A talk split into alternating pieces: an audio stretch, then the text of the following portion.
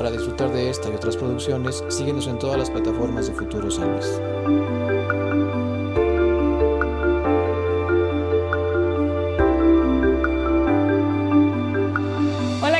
amigos de Frente a Frente? Un gusto saludarlos una vez más.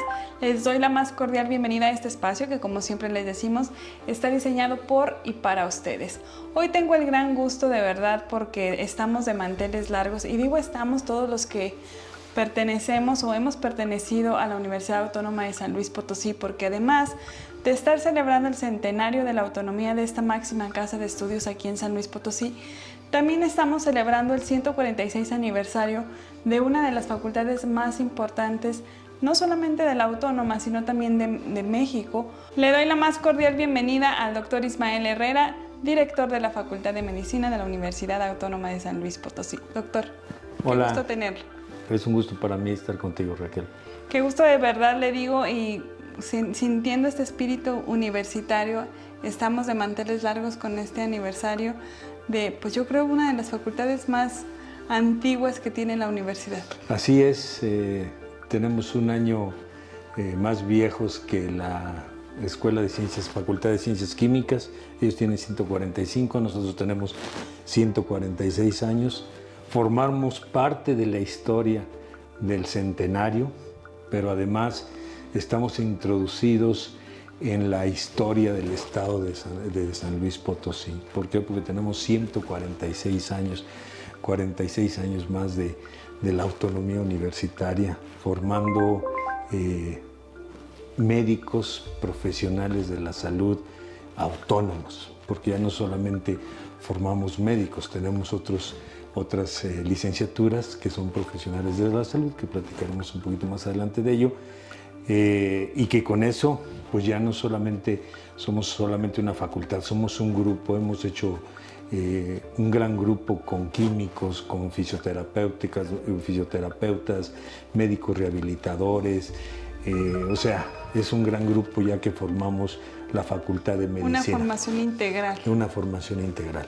Nosotros contamos con tres licenciaturas, pues la de 146 años es que nos tiene aquí es la, la, licenciatura de médico cirujano, tenemos 13 años con la licenciatura de Ciencias Ambientales y Salud, esta, que es la licenciatura de Ciencias Ambientales y Salud, es, son los puentes que hacen entre la salud humana y la salud ecológica. ¿sí? Entonces es una carrera que es muy importante y más como la pandemia y pertinente con lo que la pandemia nos hizo. Y tenemos dos años con nuestro bebé que es la licenciatura de fisioterapia, que ha sido todo un éxito eh, yo estoy muy contento con esta licenciatura. Contamos con 24 posgrados en 10 unidades receptoras de residentes que hacen un total de 42 eh, posgrados clínicos que tenemos. Contamos con dos maestrías y un programa de doctorado. Eso es lo que hemos hecho en estos 146 años y que nos sitúa como la, primera facultad de medicina pública del país. Doctor, y bueno, vivimos todos los potosinos esta, pues yo creo que gusto de saber que la Facultad de Medicina nos coloca como potosinos en los primeros lugares de prestigio. ¿no? Eh, es una parte de la identidad que marca mucho a San Luis Potosí saber que existe esta facultad y que forma a médicos muy importantes y que estos médicos están dando la cara y nos representan a nivel no solo nacional, sino internacional.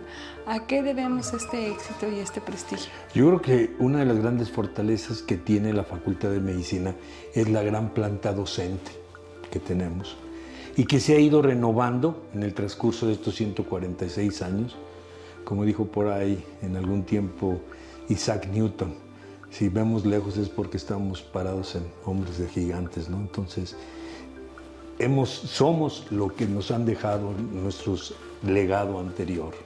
Entonces, contamos con eh, médicos de un gran prestigio a nivel nacional e internacional.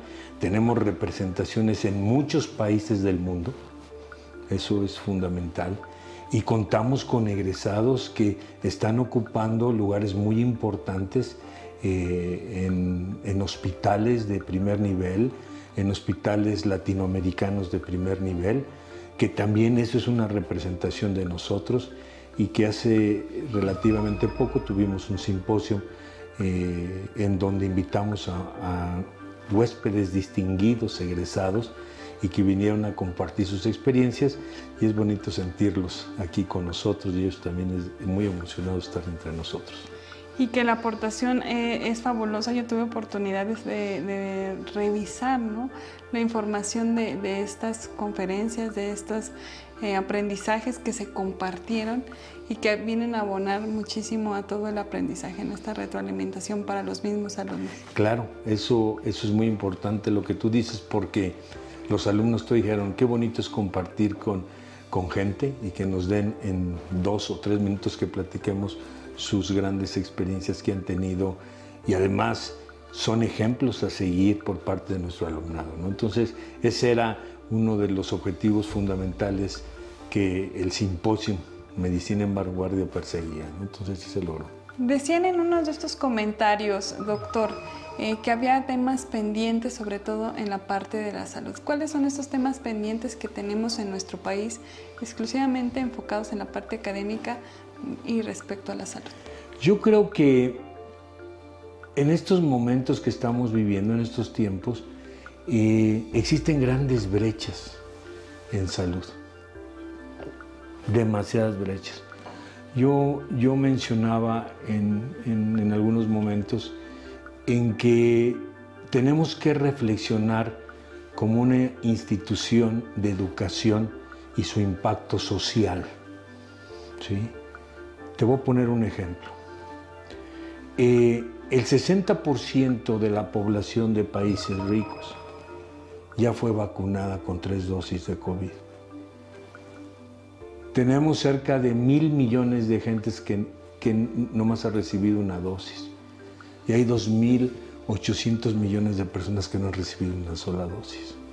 Entonces, ¿de qué nos sirve todos esos avances tecnológicos, científicos, que en menos de lo que esperábamos en un año, un año y medio, obtuvimos la vacuna para esta gran enfermedad y que realmente nos tiene a nosotros ahorita poder platicando a una nueva normalidad que se logró ¿sí? estar nuevamente juntos todos, compartiendo todos. Pero esos 2.800 millones que no han logrado el acceso a la vacuna, esa es una gran brecha eh, importante que tenemos.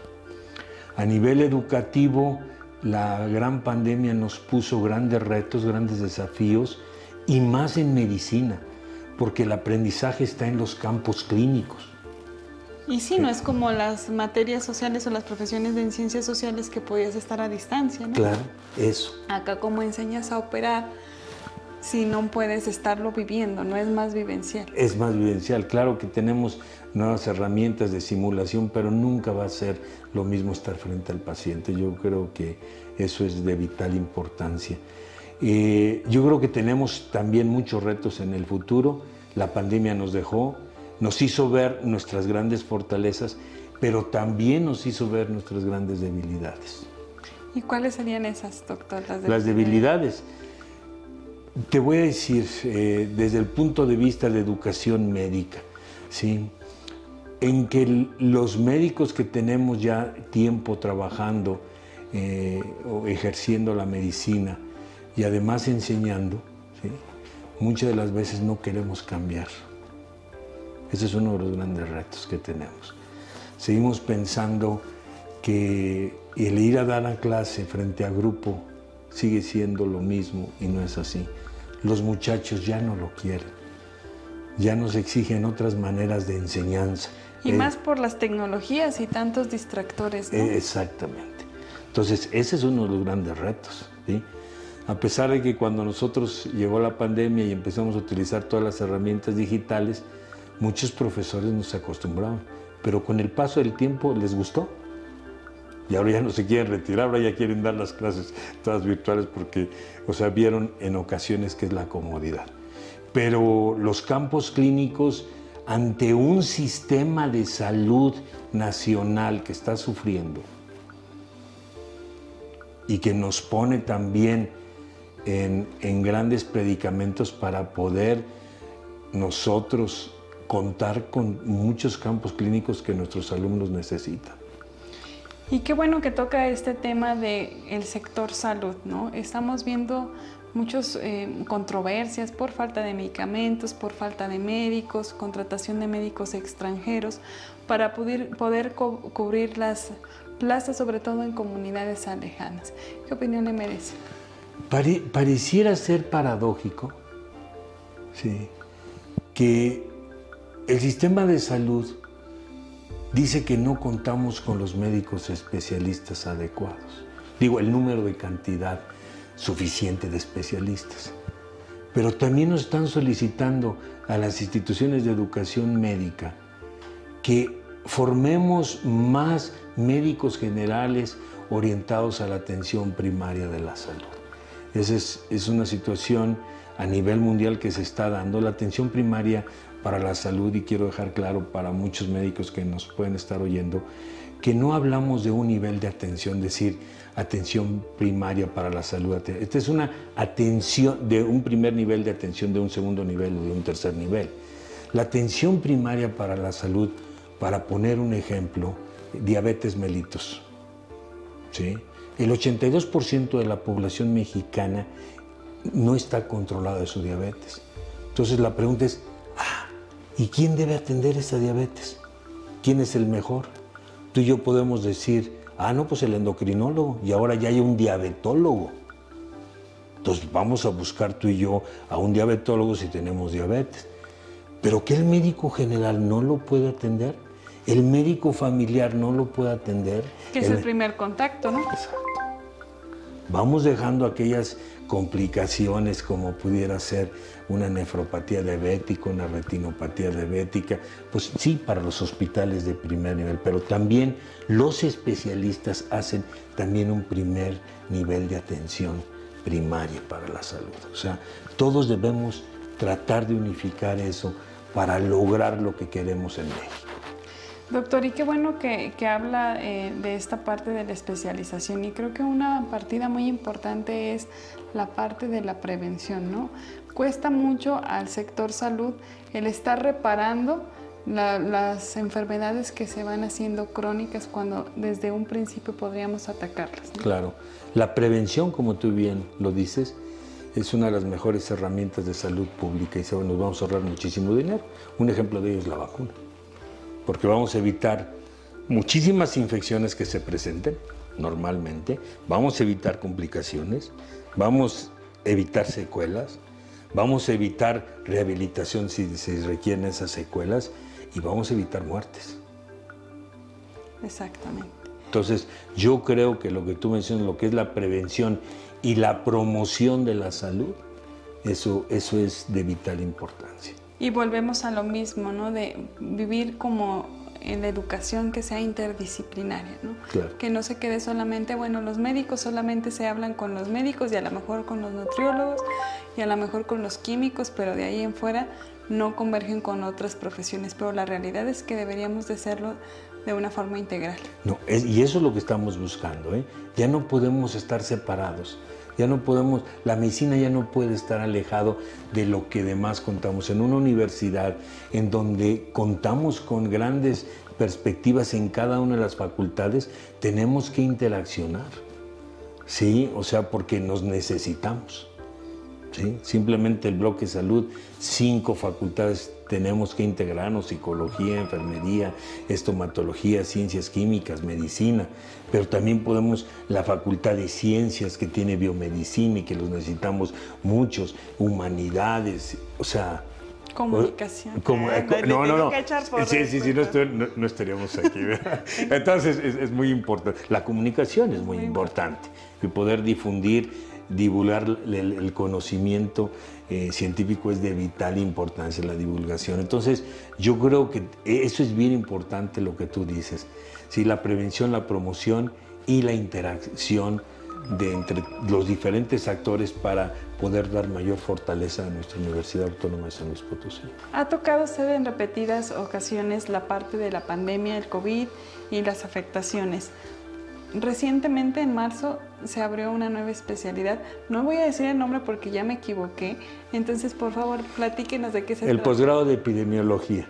El posgrado de epidemiología, para darme a entender a tu auditorio, y la epidemiología tiene que ver con los grandes indicadores de, de la salud. Cuánta- ¿Cuántos hombres, cuántas mujeres somos? La diabetes, ¿a quién le da más, a los hombres o a las mujeres? ¿En qué lugares? Eh, ¿Por qué les da? ¿Qué factores de riesgo existen? ¿Se pueden evitar? Etcétera. Es algo que necesitamos y que no, eh, y que no lo contábamos. Entonces, eh, te voy a decir un poquitito, me voy a trazar a, lo que es la segmentación de- del conocimiento actual de la medicina. Podemos tener un cirujano general, pero puede haber 20 subespecialidades quirúrgicas. Y aquí en epidemiología, no, se necesitan porque se necesitan para todos. Entonces era un- un- una situación que el posgrado era de vital importancia. Entonces también necesitábamos contar con los maestros y, y- y la plantilla docente pues lo contaba el IMSS eh, familiar, contaba varios epidemiólogos y a través de iniciativa de ellos pues logramos conjuntar la fuerza de ellos en, en la parte hospitalaria y la fuerza de nosotros por la parte académica y logró llevar a cabo esta, eh, eh, este posgrado de epidemiología, al cual me da mucho gusto contar con él, así como fue fisioterapia también.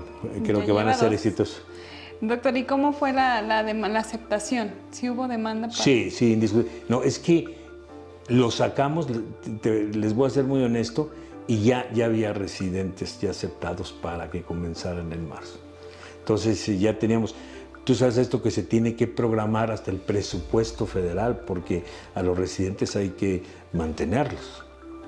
Entonces eso viene programación desde la Secretaría de, de Hacienda, posteriormente la Secretaría de Educación, de ahí pasa a las universidades, etcétera, para que llegue a, a- a mantener a estos residentes que van a hacer la, la especialidad.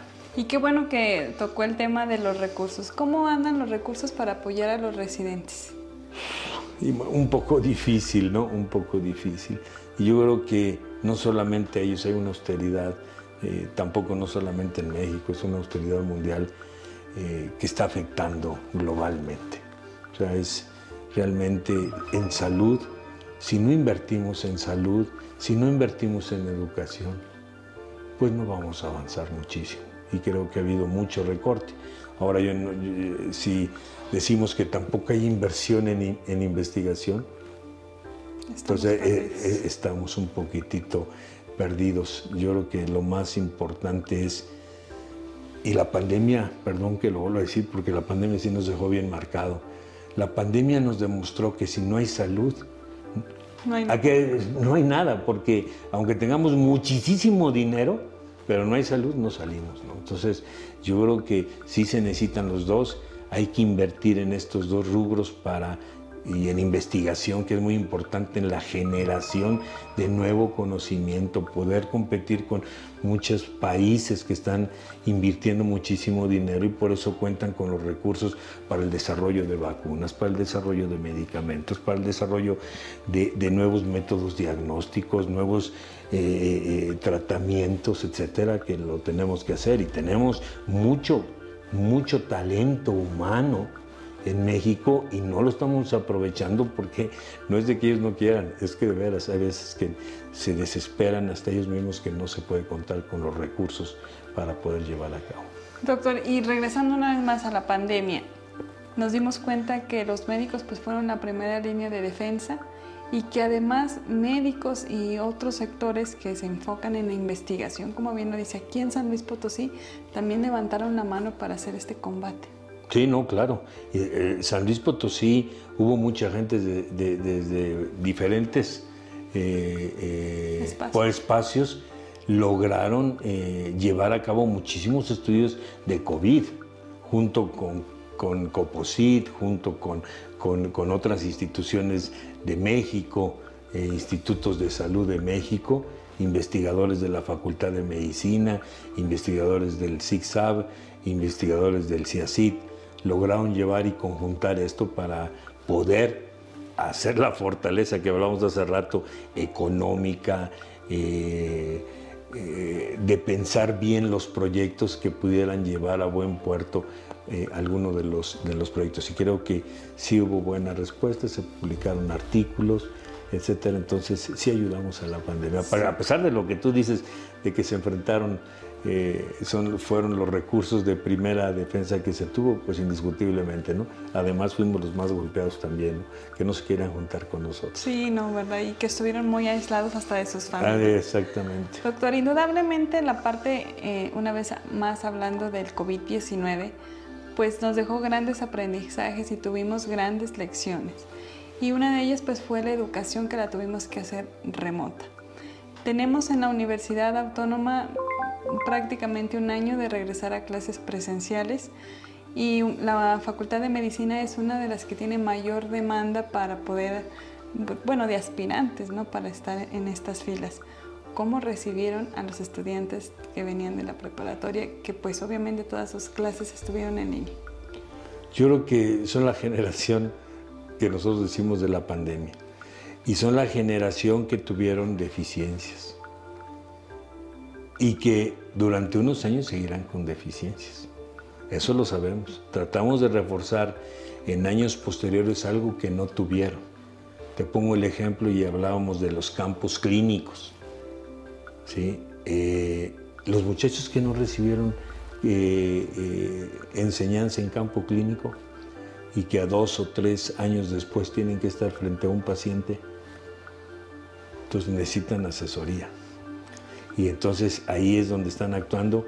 Afortunadamente los chicos eh, en la actualidad también eh, cuentan con varias herramientas ¿sí? que los hace salir avantes.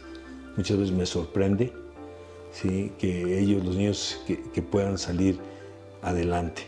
También tenemos muchos problemas que nos dejó la salud mental, ¿sí? depresiones, eh, niños con mucha angustia, que qué es lo que iba a pasar en la pandemia, si podían terminar la carrera. Hubo deserciones, abandonos de, las carreras, ¿por qué? Porque no sabían qué iba a pasar.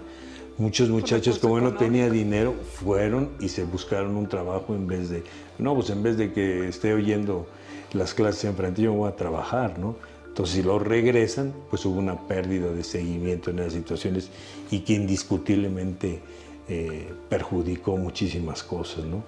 Pero eso sí lo tenemos que contemplar que no fue un evento local, fue un evento global. Entonces, y es lo que estamos sufriendo.